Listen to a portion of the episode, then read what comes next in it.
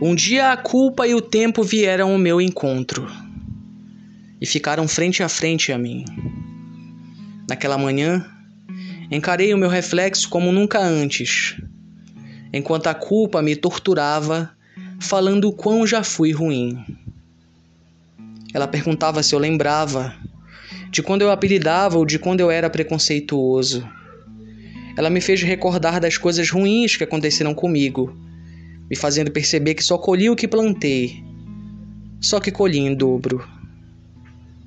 Sentindo em meu peito uma enorme aflição, com a culpa apertando forte o meu coração, eu ouvi ela gritar meus erros cada vez mais alto em minha alma. Foi quando o tempo decidiu intervir.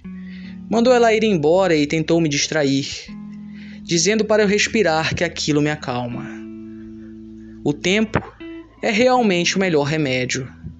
Mandou embora a culpa, que às vezes vinha com o tédio, me fez parar de pensar que aquela ainda era a minha realidade.